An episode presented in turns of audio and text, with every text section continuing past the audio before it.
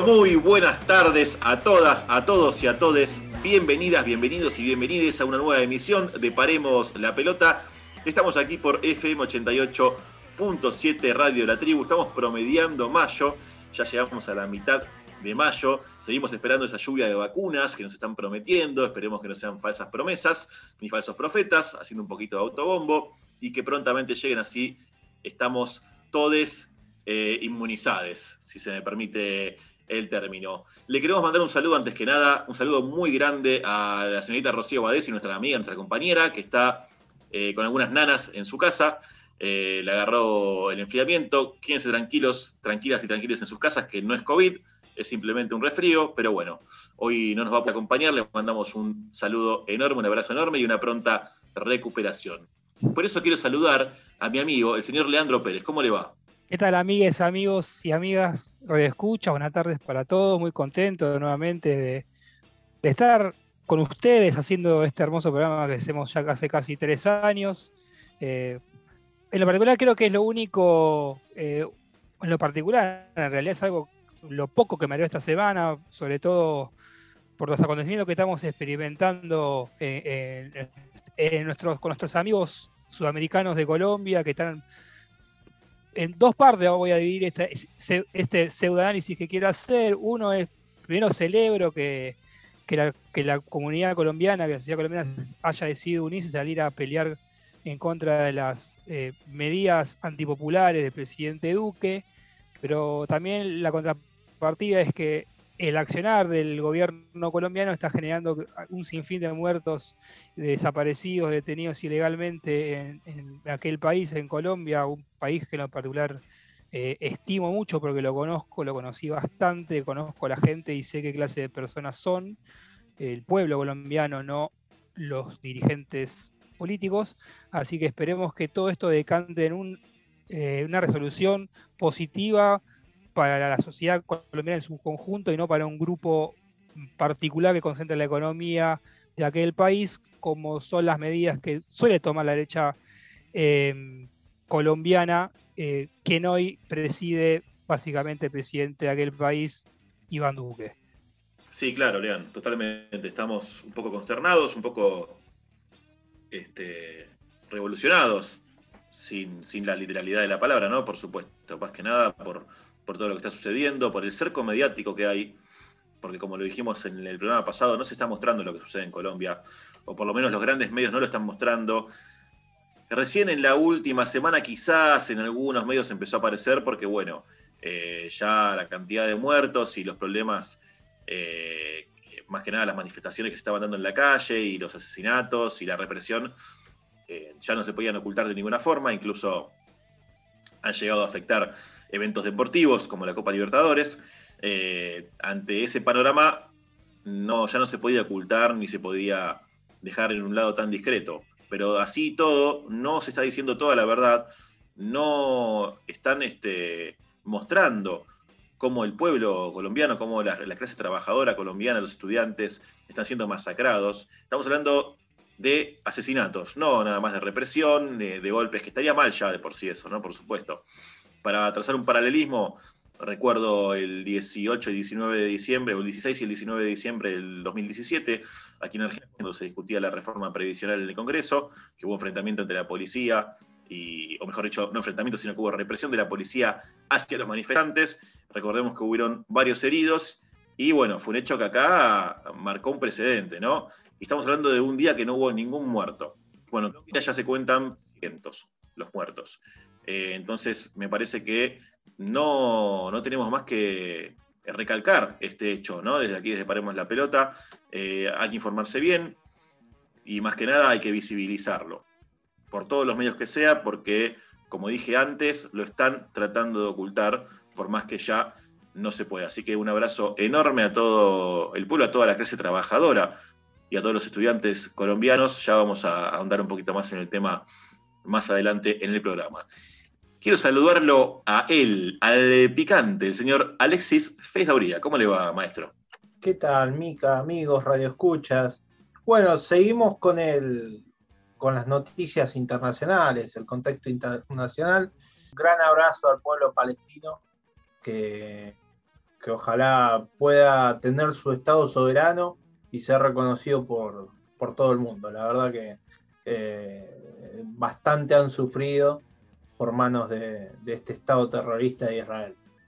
Ni hablar, ni hablar. Estamos consternados no solamente por el contexto y por la realidad aquí en Latinoamérica, con lo que está pasando en Colombia, sino también por lo que está sucediendo en Medio Oriente, un conflicto de larga data, como bien decía Aleson, ya décadas de sufrimiento del pueblo palestino, que se vio invadido en su territorio a partir de la legalización o de la formalización del Estado de Israel después de la Segunda Guerra Mundial.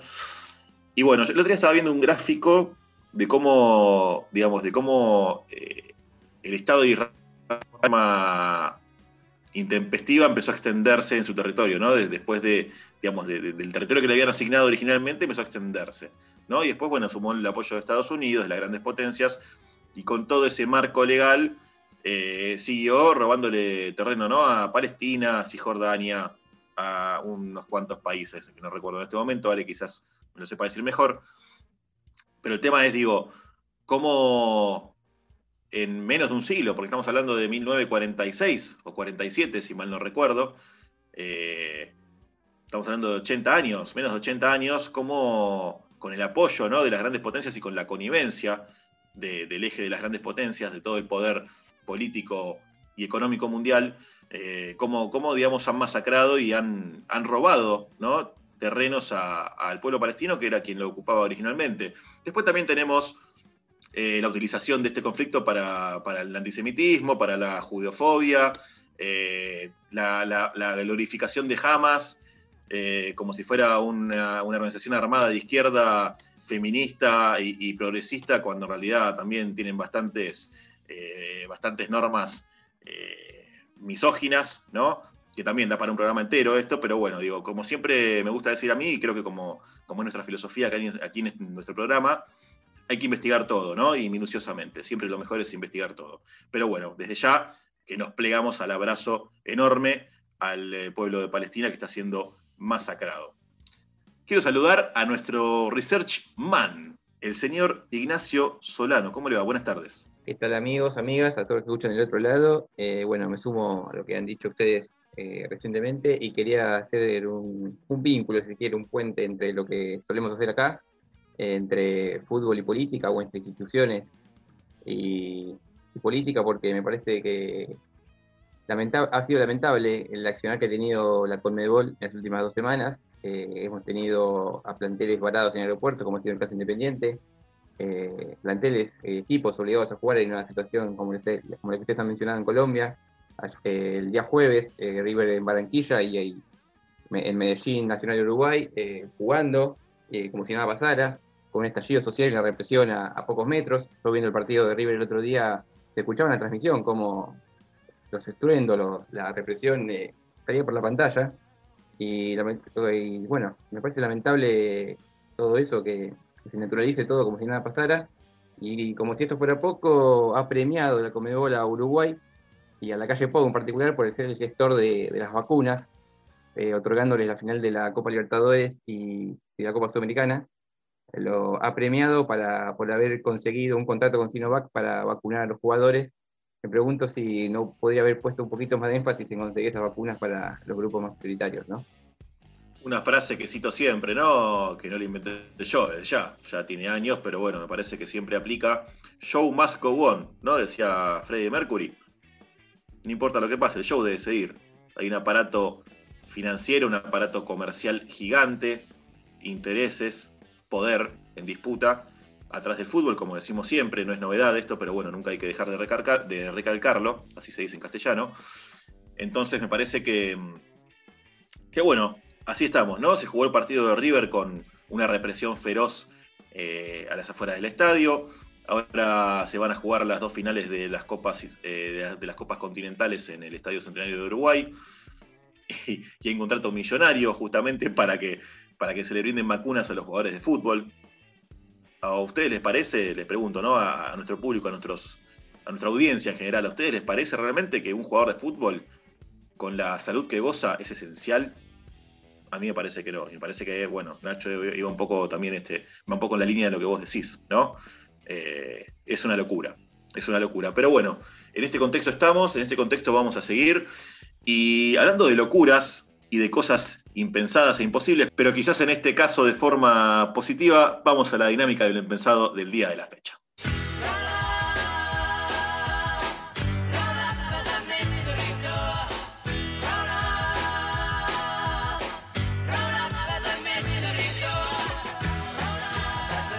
Nachito querido, ¿qué tenemos hoy? Bueno, aprovechando el contexto y me pareció oportuno traer una historia bastante copada, más así copada pero particular, que me he permitido, si se quiere, robársela a la sección de rebeldes, que siempre se lean todas las semanas. Y quiero empezar la sección con una pregunta para ustedes. Y yo les pregunto cuáles son los clubes eh, que se pueden definir como de izquierda a lo largo del mundo. seguramente me puedan mencionar un par, ¿no? Livorno es uno. Eh, San Pauli es otro. Palestino es otro. Y San Pauli, recordemos, fue nuestra primer rebelde con causa en la historia del programa, ¿no? Sí, es cierto. Eh, otro que se me ocurra. Mm, eh, Red, Star de Francia. Bueno, eh, ustedes los han, los enumerado bastante bien. Yo había sumado a la lista al Rayo Vallecano. Y en esta ocasión vamos a enumerar, a contar historia de otro equipo no tan conocido, de Turquía es el Adana Demirspor. El nombre nos dice bastante sobre el origen del club, porque Adana es la ciudad al sur de Turquía y Demirspor es el indicativo que se usa para los clubes fundados por trabajadores ferroviarios, algo similar a lo que ocurre con los Lokomotiv en Rusia. El Adana existe de 1940 y su historia deportiva no está repleta de éxitos. Su jugador más famoso, seguro lo recordarán, es Hasan Saz, recordado jugador turco del Mundial 2002, eh, la Bruja Sass, como era apodado, inició su carrera en este equipo entre los años 1993 y 1995. Sin embargo, el club es conocido por otros motivos. Al ser fundado por trabajadores, eh, siempre se mantuvo fiel a su origen obrero.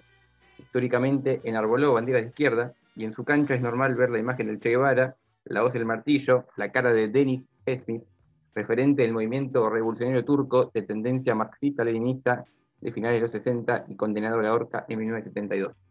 De hecho, el partido más famoso de la historia de la Dana es el que en 2009 los enfrentó al Livorno.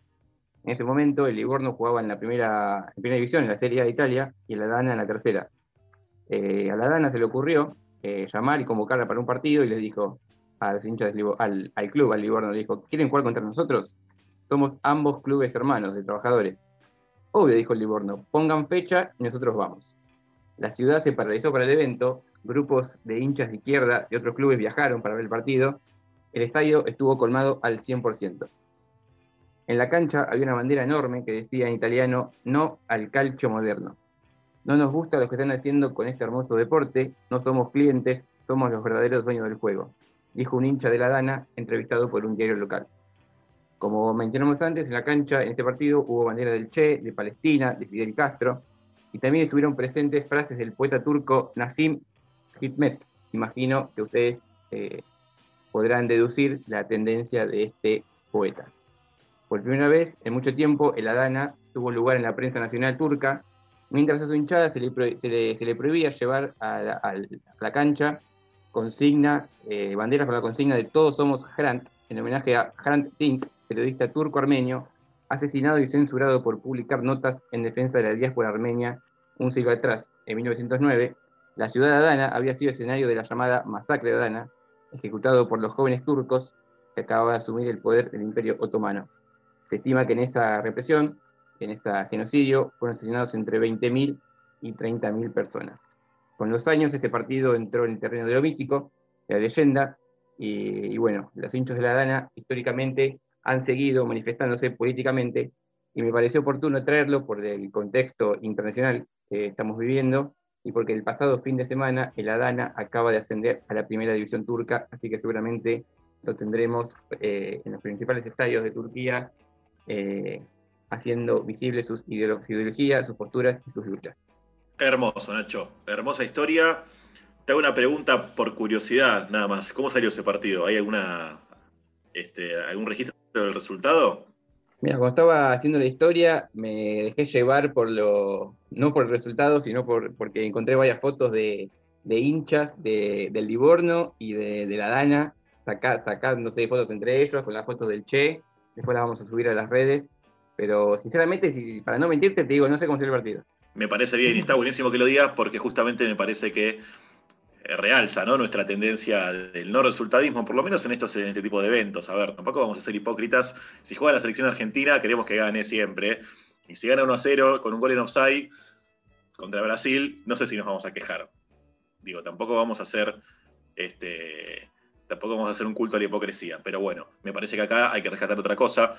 Digo, ¿por qué dinámica de lo impensado? Digo, está bueno que hayas aclarado pues que, que este hecho, ¿no? Que este club, mejor dicho, que la Dana podría haber estado en Rebeldes con Causa tranquilamente. Pero me parece que hay una dinámica total que es impensada, haciéndonos eco de las palabras famosas de Dante Panzeri, porque no me puedo imaginar, es algo maravilloso, pero no me puedo imaginar una, congregación de muchos hinchas del fútbol de izquierda, ¿no? Digo, no solamente del Livorno y de la Dana, eh, que eran, digamos, los clubes que estaban jugando ese partido, que jugaron ese partido, sino también de otros clubes, más que nada porque entendían que, que, esa reunión, que ese evento era nada más una excusa como para poder este, aunar fuerzas, ¿no? Y, este, y, poder expresar la ideología, poder expresar su, idiosincrasia, poder criticar al fútbol moderno, poder entender que el deporte y que el fútbol va, va mucho más allá de, la pelota en sí rodando, va mucho más allá de los intereses de los grandes, de los grandes capitales y está excelente eso. Y aparte en un país tan particular como Turquía, que vos bien lo dijiste, ¿no? Con la historia del genocidio armenio, con la censura que hay en ese país, que siempre hubo.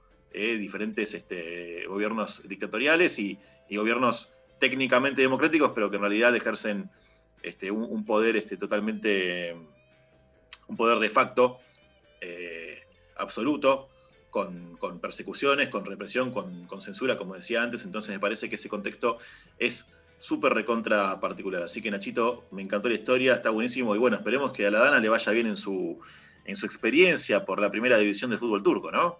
La verdad que sí, esperemos, sería un poco apresurado verlo en Champions por ahí en dos años, tres, pero bueno, esperemos que, pueda cumplir un papel digno eh, en la primera división turca contra los, los poderosos como Galatasaray, Fenerbahce, Besiktas y compañía. Una Europa League, una Europa League estamos bien. Vamos a empezar de a poquito. está bueno también destacar, amigos, que la sociedad turca o ciertos aspectos, ciertos lugares de la sociedad turca o áreas, espacios físicos, eh, suelen ser caracterizados, como la sociedad turca suele ser caracterizada como una sociedad bastante ortodoxa, donde no eh, hay una especie de, de, cumplimiento del reglamento del status quo, eh, y el fútbol paradójicamente, en el, fútbol turco tiene dos, eh, dos especies de paradigmas que van en contra del status quo político, por lo menos de la sociedad turca.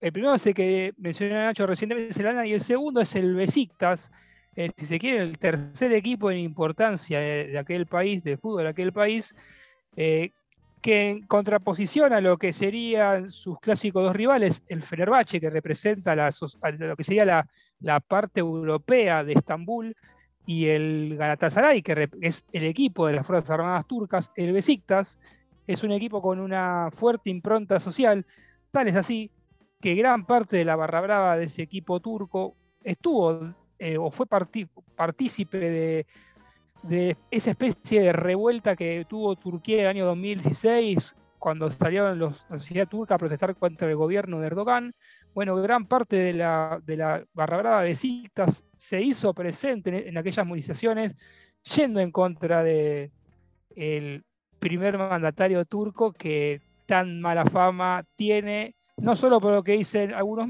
medios, sino porque también solo lo mencionamos y fue parte de un rebelde con causa cuando contamos la historia de Erdogan con el deporte, con dos protagonistas principales como lo eran Hakam Sukur y el jugador de básquet Enes Kanter.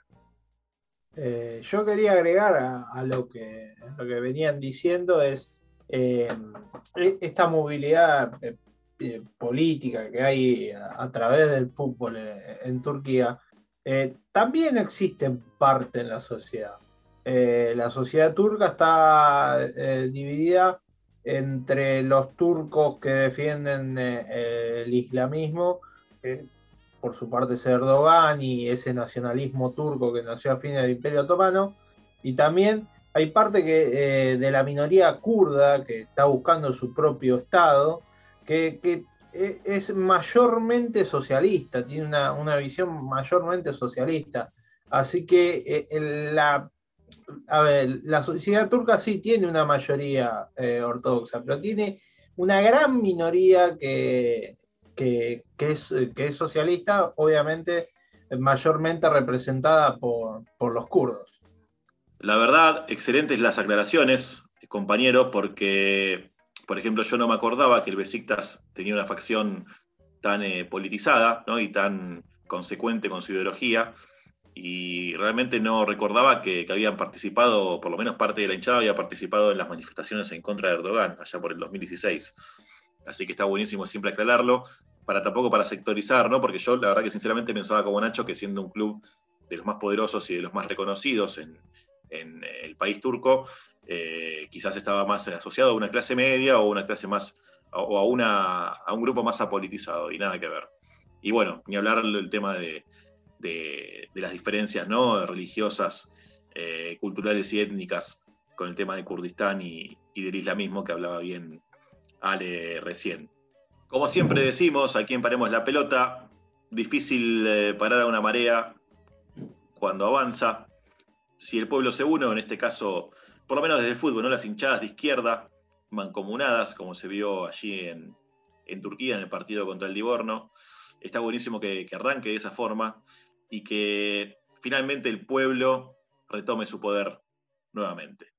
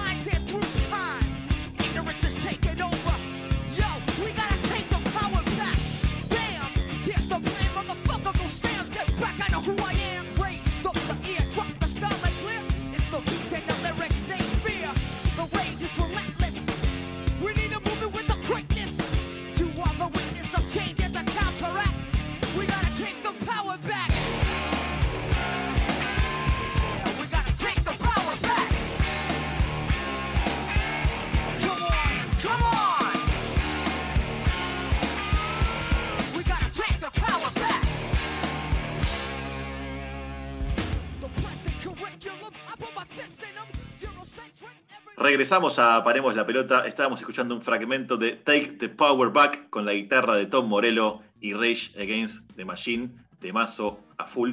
Eh, queremos dejarles nuestras redes sociales para que ustedes se puedan comunicar con nosotros, como siempre les decimos, para sugerirnos, criticarnos, alabarnos, hacer lo que ustedes quieran. Las redes son las siguientes. Nachito. Se pueden comunicar con nosotros eh, a través de Twitter, somos Paremos P, Paremos la Pelota OK somos en nuestra red de Facebook y Paremos y un bajo la Pelota en Instagram. Y recuerden que si quieren escuchar las los programas anteriores, nos buscan en Spotify, en el buscador ponen Paremos la Pelota y ahí tienen las emisiones subidas. Excelente, Nachito. Y ahora vamos, lamentablemente tenemos que ir a un territorio donde se está viviendo, sinceramente, un infierno.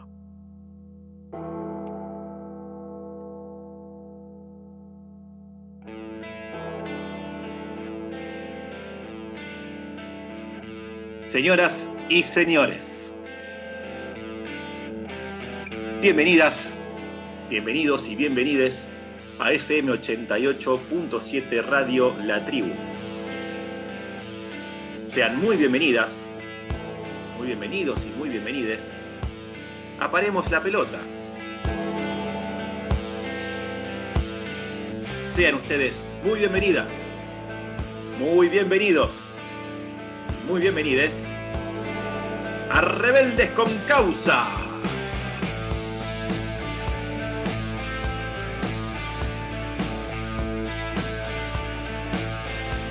han querido, todo tuyo.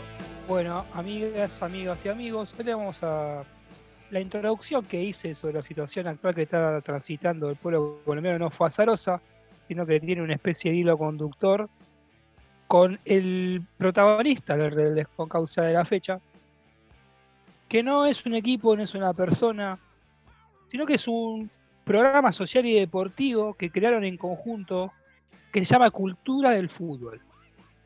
Que como dijimos recientemente es un programa social y deportivo impulsado por la Intendencia de Medellín, en el que se articulan por primera vez para trabajar en conjunto autoridades políticas, clubes de fútbol y vamos a ponerlo entre mil comillas, porque es un término que pusieron en disputa los medios de comunicación y con el cual yo no concuerdo, que es el término barras bravas. La idea inicial es convertir a este municipio, al municipio colombiano, en el primero en aceptar públicos visitantes desde la sanción en 2018 de la ley de barras. No solo tuvo un éxito inmediato, sino que logró replicarse con los mismos resultados en otras localidades. Y vamos a entrar un poco en contexto de la situación del fútbol colombiano a fines de la primera década de este siglo. El 3 de diciembre de 2018, el Congreso colombiano dictaminó la sanción de una ley antibarras que en teoría evitaría la violencia entre barras y mejoraría la seguridad de los espectáculos deportivos. Esta nueva reglamentación contemplaba la creación de una fuerza de seguridad unificada y la implementación del sistema de lectura de datos biométricos para el ingreso de los hinchas a las canchas de fútbol en todo el territorio colombiano. Esto es un sistema similar al SABED, que era el sistema de acceso biométrico a espectáculos deportivos, que fue la punta de lanza de, aquel vetusto plan que se llamó AFA Plus, en el cual se destinaron muchas, se destinó mucha plata y que nunca jamás se pudo implementar. Esta iniciativa contemplaba la imposición de sanciones administrativas y el cierre definitivo de aquellas canchas que, entre comillas, no ofrezcan las debidas medidas de seguridad, como así también otorgaba la fuerza de seguridad del poder para efectuar controles aleatorios a quienes concurran a espectáculos deportivos para detectar a aquellos que hayan consumido alcohol o drogas. Tres años después, en 2011 se sanciona la ley 14 45, que en principio reguló la transformación de los clubes profesionales de fútbol como asociaciones sin fines de lucro en sociedades anónimas y que además regula el deporte. El artículo de esa ley que regula la convivencia y seguridad en los estadios menciona el castigo a los hinchas violentos con multas, provisiones para asistir al estadio que van desde los 6 meses a los 3 años y medidas penales que van de 5 a los 10 años de cárcel. Pese a esto, nada pudo detener la violencia. El enfoque fue parcializado hacia el tema de seguridad, pero también desde los medios de comunicación hubo un enfoque que invisibilizaba las cosas positivas y mostraba solamente las negativas. La visión institucional hubo fallas, carencia en realidad de una visión integral, sin una verdadera articulación, continuidad y una verdadera corresponsabilidad alrededor de este tema, que debe incluir a los barras, a los clubes, a los medios de comunicación y también a los hinchas que no se consideran miembros de ninguna facción o de ninguna barra. Todo esto derivó en que dos años después de la sanción de la ley, el número de muertos no paraba de crecer. Para fines de 2011 en Colombia moría un hincha cada ocho días. No era necesario ser barra para que en un viaje a ver el equipo que amas seas puñalado por un hincha rival o matado por la policía en un acontecimiento de represión el fenómeno parecía no tener solución, pero en realidad esta provendría desde uno de los centros urbanos colombianos más relacionados con la tragedia, nada más y nada menos que el hermoso Medallo o como todo el mundo la conoce, Medellín. Bueno, amigues, amigas y amigos, Radio Escucha, si quieren saber qué hace de la cultura del fútbol y de Medellín, como nuestro rebelde con causa de la fecha, después del corte les comentamos un poco más. No hablar no quieres oír, no quieres pelear, no quieres paz. Regresamos a Paremos la Pelota. Lean, contame un poco qué hace de Medellín, nuestra ciudad, nuestra rebelde con causa el día de la fecha. Bueno, en 2016 se recién electo alcalde paisa, Federico Gutiérrez Zuluaga, decidió convocar a los líderes de las dos hinchadas más importantes de Medellín, de Resistencia Norte, Independiente de Medellín, y los del Sur, la entre comillas, como siempre, barra brava de, Atlético Nacional. Convencido del rol del deporte como herramienta de transformación social, su idea era lograr que se pueda jugar el clásico con ambas hinchadas sin lamentar ninguna tragedia. Los resultados no fueron inmediatos, claramente. En ese primer clásico se registraron algunos incidentes en el sector de la resistencia norte y fueron el alcalde, los presidentes de ambos clubes y el jefe de la policía los que fueron hasta la tribuna para terminar con el conflicto. Pese a lo que la opinión pública pensaba, la idea del alcalde pudo concretarse en parte gracias a quienes eran los convocados. Los líderes históricos de los del sur, Felipe Muñoz y Raúl Martínez, escapan del estereotipo clásico del Barra. Mientras Martínez ostenta un título en arquitectura y otro en sociología, Muñoz por su parte se recibió de psicólogo. En una charla con la revista británica Playground, Muñoz afirmaba, no nos basta con alentar a Nacional en la cancha, necesitamos transformar la sociedad trabajando en territorios vulnerables. Para mostrarse distinto a las demás barras, los del sur llevaron a cabo distintas iniciativas como con la pelota en la cabeza, un concurso multidisciplinar que englobaba relatos literarios, pinturas, música o fotografía. Otro, otra iniciativa fue la Navidad Verdolaga, que se, encarga, que se encarga en realidad de repartir libros y juguetes en los barrios más populares de Medellín o la entrega de útiles y uniformes escolares a los pibes de menos recursos. En esa misma entrevista relata que el objetivo principal con la creación de lo del sur fue porque era necesaria una barra que no cobrase una cuota económica a sus miembros. En este sentido, Raúl Martínez, la cara Clarín, como una barra de Medellín está en contra de la violencia. Estudiar en universidades públicas nos dio otras formas de ver, de ver el mundo. Somos clase obrera formada y también perdimos amigos o familiares por la violencia del país. En 2002 decidimos que no tenía sentido brindarle más violencia a nuestro país y que dejaríamos de emboscar a otros y robar banderas. Decimos que más que una barra somos una barra popular, que rompió un paradigma. El rival es tu rival y tu rival no es la muerte. No toleramos una muerte por una camiseta de fútbol, así como no toleramos una muerte por ser de izquierda. Los líderes de de los del sur no solo aconsejaban a los pies de barrios vulnerables a que estudien, sino que lo hicieron con los propios miembros de la barra. Los psicólogos de nuestra barra dan charlas en las secundarias públicas de convivencia y la vida como valor fundamental. Les cuentan que somos una barra, pero que también somos profesionales, tenemos una familia, amigos, una vida normal y que no creamos una barra para dañar, al contrario, nos escuchan mucho porque el que se los dice no es el psicólogo de la escuela ni la autoridad, no, es la misma barra que ellos ven en la cancha. Con respecto a la idealización que se hace del barra, esgrime lo siguiente. Está mejor visto ser narco que intelectual. Un profesor está visto como alguien que fracasó en su intento de buscar un trabajo mejor. El año más profundo del narcotráfico no es solo la droga, sino la instalación de la cultura ostentosa, de la plata fácil, del no trabajo, el no sacrificio, de hacerles creer que lo que sus padres consiguieron después de trabajar toda la vida, ellos lo pueden tener en un mes o menos. Del otro lado, uno de los máximos exponentes de la resistencia norte, la barra del DIM, de Independiente de Medellín, es Daniel Carvalho, urbanista y concejal de, aquel, de aquella ciudad. Daniel Carvalho se propuso de lo que se denomina el barrismo social, que siguiendo lo manifestado anteriormente por los líderes nacional, busca utilizar el potencial humano de estos colectivos en la formación de escuelas de música, arte, deporte y otras actividades. Dice lo siguiente, Daniel Carvalho. La gente de las barras, de todos los sectores y edades, debería ser reconocida y entendida por las autoridades y los medios de comunicación. De lo contrario, caemos en la exclusión, en el estigma de que los hinchas somos bandidos. La idea del barrismo social es romper ese fenómeno de exclusión y volverlo inclusión. Con, con, respecto a la violencia que se puede o se podía ver en ciertos estadios, afirma que el fenómeno del fútbol llega a la agenda pública debido a los actos de violencia por lo que entonces se privilegia un enfoque represivo basado en la recuperación de la seguridad y se deja de lado todo el enfoque complementario, todo lo que tiene que ver con la cultura, con el fomento de las expresiones y de liderazgos sociales. Afirmando que el fenómeno cultural que es el fútbol no es simplemente un deporte, sino una expresión cultural que trascendió los límites físicos de los estadios. El éxito de los diferentes clásicos que llevaron a cabo desde 2016 los registros hablan de que fueron 360.000 los hinchas que pudieron ir a los clásicos de Medellín. Hasta este año permitieron la creación de cultura de fútbol. Promovido por el, promovido por el Instituto de Deportes y Recreación de Medellín, el INDER, este programa ha realizado diferentes estrategias que apuntan a mejorar la convivencia dentro y fuera de los escenarios deportivos.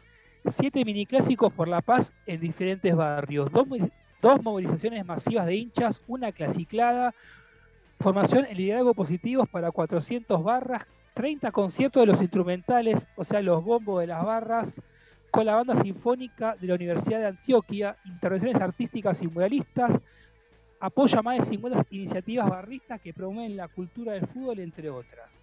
Además, se creó la mesa de diálogo en la que después de cinco años sin conversar, 80 líderes de la resistencia norte y los del sur se unieron para buscar soluciones pacíficas, evitar conflictos entre aficionados y desarrollar acciones para mejorar su relación.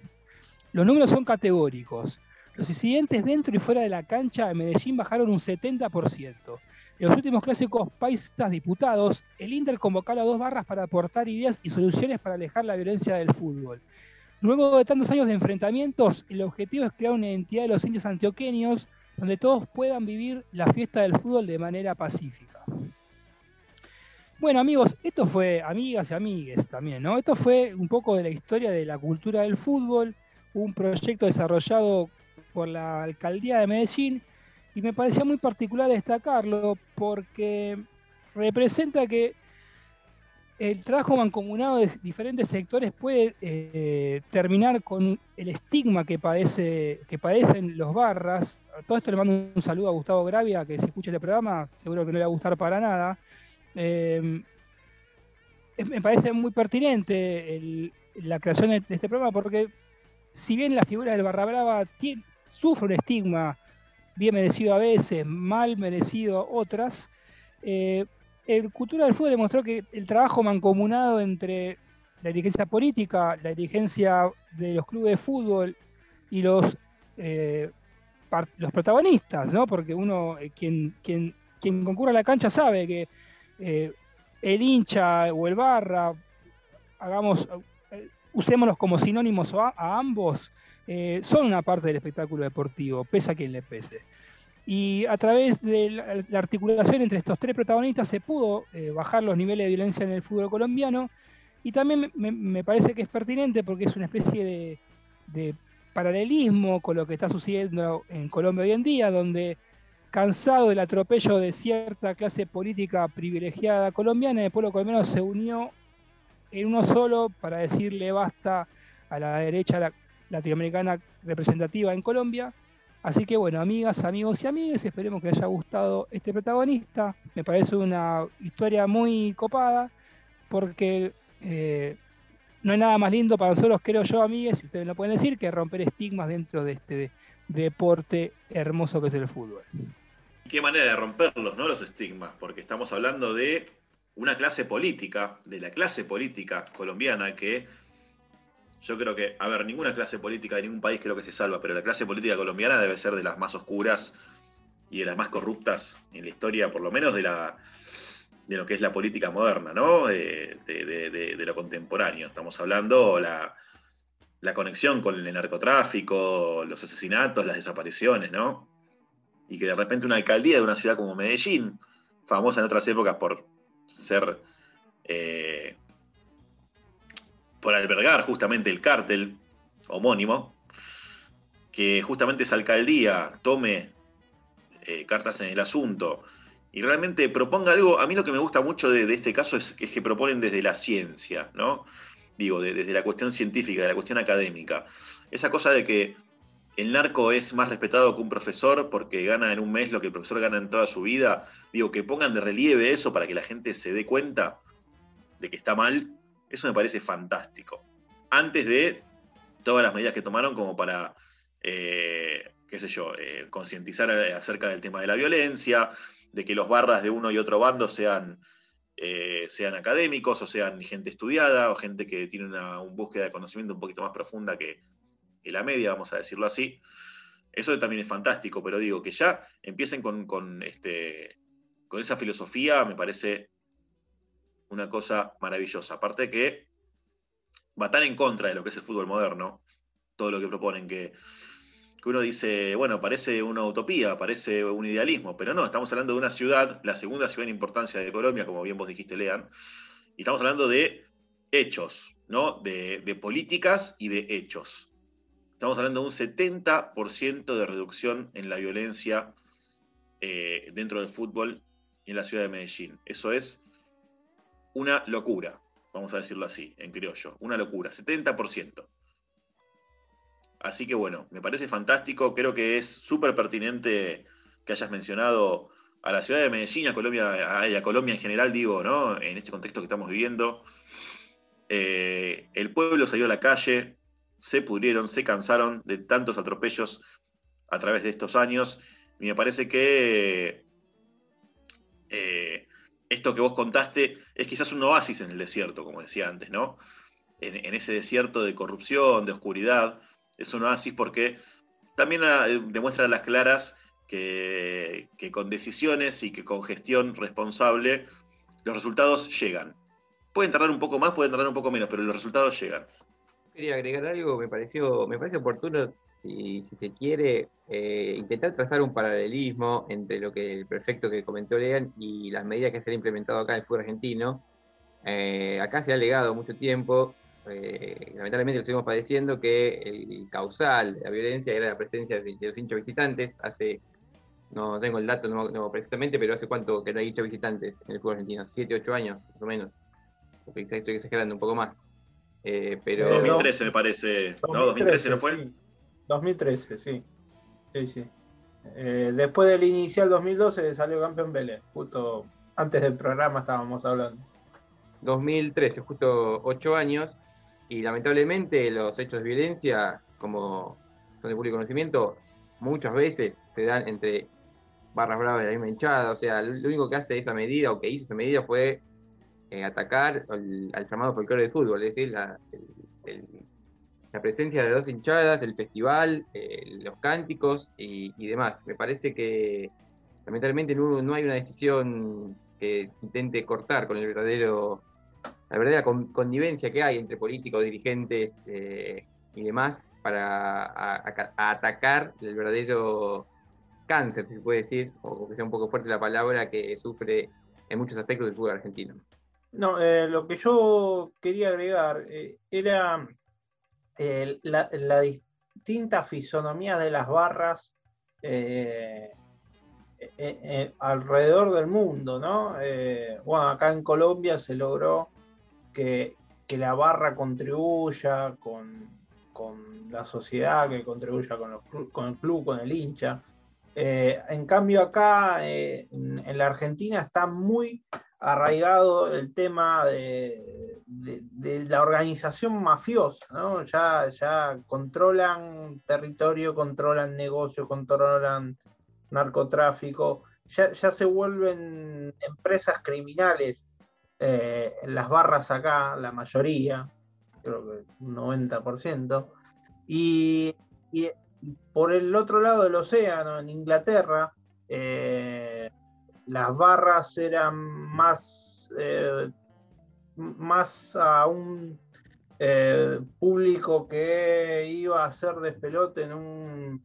iba a hacer, tomaba, tomaba birra, iba a hacer quilombo en una cancha, explicado en criollo.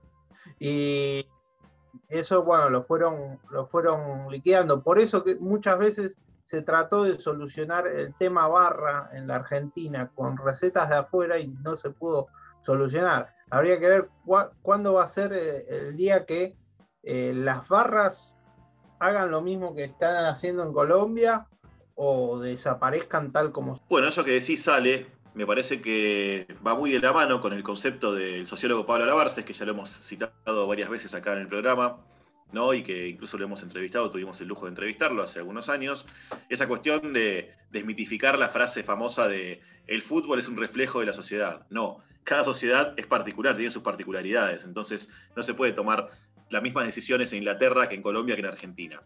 ¿no? Hay que, dentro de esa sociedad homogénea, hay que eh, eh, tipificar ¿no? y, entender y analizar cuáles son las particularidades, las peculiaridades de cada sociedad, de cada país, de cada comunidad. Entonces me parece lo que vos decís está excelente, porque me parece que justamente un político que es de una ciudad específica, tiene que conocer un poco el entorno, ¿no?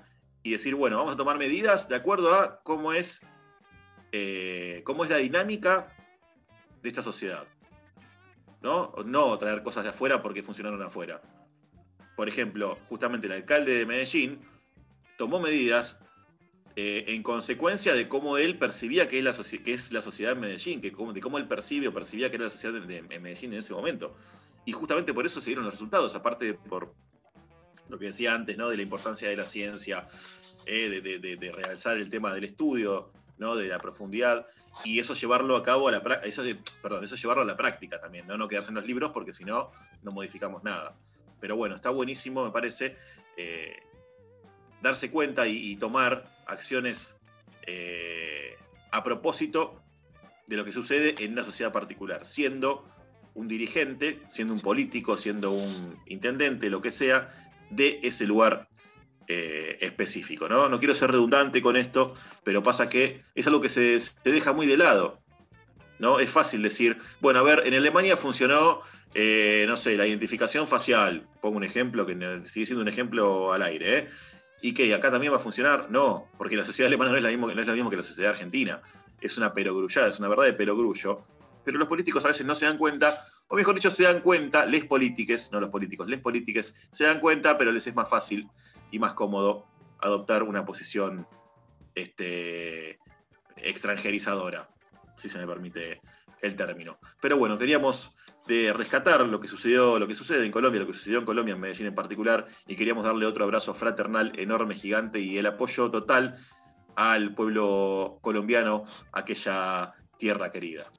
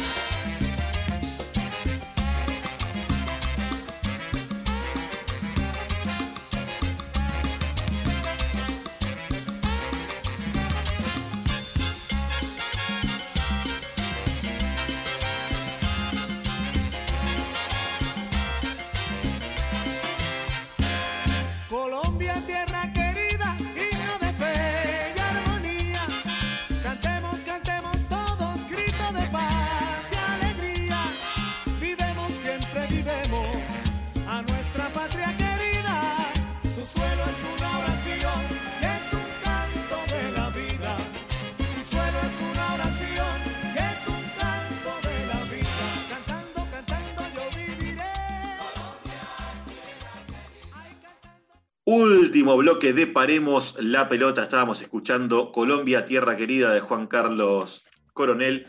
Antes de ir con la actualidad, quiero que Nacho me diga por favor las redes sociales, así ustedes, como siempre, se comunican con nosotros. Nos pueden escribir a nuestra cuenta de Twitter, que somos Paremos P, somos Paremos en bajo la pelota en Instagram, Paremos la pelota OK en Facebook y también pueden escuchar los programas anteriores en Spotify, en nuestro podcast, buscan ahí el nombre del programa, Paremos la pelota.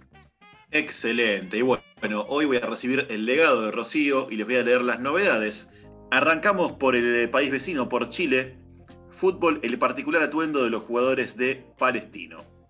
La victoria por 2 a 1 de los dirigidos por José Luis El Coto Sierra en el Estadio Monumental de Chile ante el equipo de Nicolás Blandi y Leonardo Gil pasó a un segundo plano. Es que los deportistas ingresaron al campo con el pañuelo árabe como homenaje a las víctimas de los incidentes entre palestinos e israelíes que tuvieron lugar durante los últimos días en Jerusalén y la Franja de Gaza. Recordemos, ya los heridos se cuentan por casi mil, los muertos están llegando a 100, así que ya hemos comentado un poquito el conflicto al principio del programa, lamentablemente una guerra, eh, una represión, un, este, un genocidio que lleva eh, décadas. Eh, bueno, lo que queríamos comentar justamente es el atuendo de los jugadores de Palestino, ¿no? que además del pañuelo, los futbolistas llevaron medias impresas con un mapa geográfico en reclamo de la ubicación ante el pueblo judío. Recordemos que luego de la creación de Israel, del Estado de Israel, los dos territorios correspondientes a Palestina son Cisjordania, donde está Jerusalén Ori- Oriental, y la Franja de Gaza, con un área de 365 kilómetros cuadrados. Esas zonas son totalmente vulnerables y están, enfrenta- están en lucha, están en medio de enfrentamientos eh, hace, como decía recién, hace décadas en Medio Oriente. La verdad que es un conflicto que no sabemos bien cuándo va a terminar. Eh, el, el atropello del Estado de Israel en estos últimos años, en estos últimos 60, 70 años, como decíamos antes, parece no tener fin, y menos si tiene apoyo de este, naciones terroríficas como Estados Unidos, ¿verdad? Vamos a pasar un poco a una noticia positiva. Patín, dos horas para Argentina en el Panamericano. Martina de la Chiesa y Nicole Saucedo, patinadoras del Club Lanús y representantes del seleccionado argentino, se consagraron en las categorías Senior y Junior Internacional, respectivamente, ambas en disciplina libre, en el Torneo Panamericano de Clubes y Naciones de Patinaje. Nicole, además, fue tercera en la Escuela Juvenil Internacional. Las chicas aportaron dos medallas de oro para el país en este importante certamen que tuvo lugar en Guayaquil, Ecuador, entre el lunes 3 y el domingo 9 de mayo. Además, en caballeros, obtuvo el primer puesto Tomás Macía de Santa Fe, quien se entrena también en Lanús. Un saludo enorme para la gente de Lanús, por ejemplo, vive mi señor padre, Alejandra, su mujer, mi hermana Magalí y mi hermano Juan Manuel. Un abrazo gigante. De la competencia participaron patinadores y patinadoras de Uruguay, Paraguay, Argentina, Venezuela, Colombia y Brasil, entre otros países. Al respecto, Nicolás Russo, presidente de Lanús, ya bastante conocido, se expresó orgullosamente y dijo, Lanús no es un club de fútbol, sino un club con fútbol. Y por eso le damos mucha relevancia a cada una de las disciplinas que se practican en la institución. Es un orgullo ver a deportistas de nuestro club representando también a la Argentina. Y vamos con la última noticia del día de la fecha.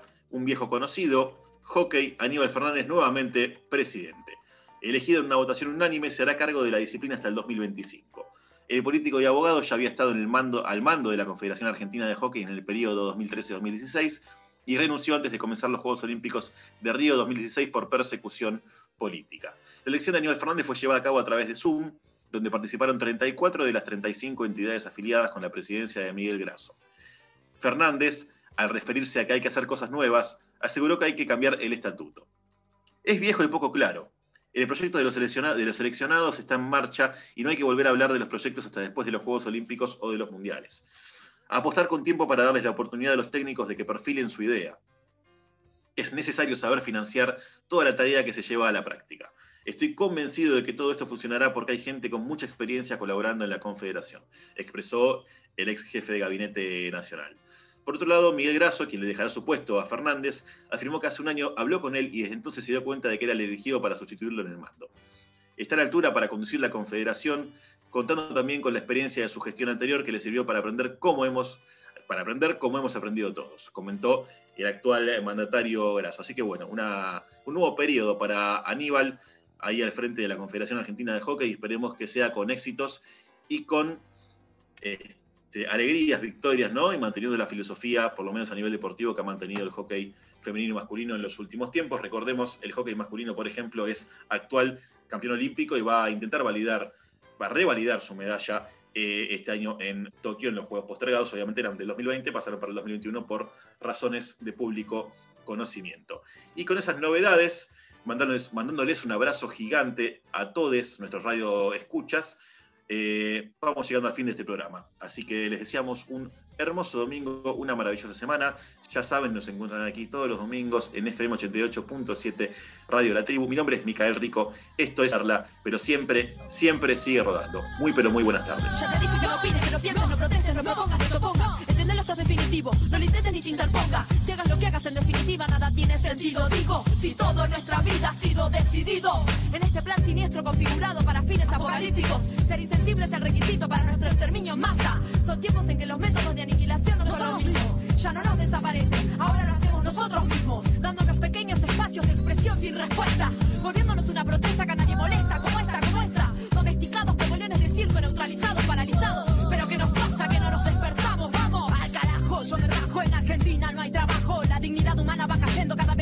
No hay atajo. Y esto ya se derrumba, y esto pende de un hilo. Ni siquiera notamos la diferencia entre estar muerto vivo, digo, sigo.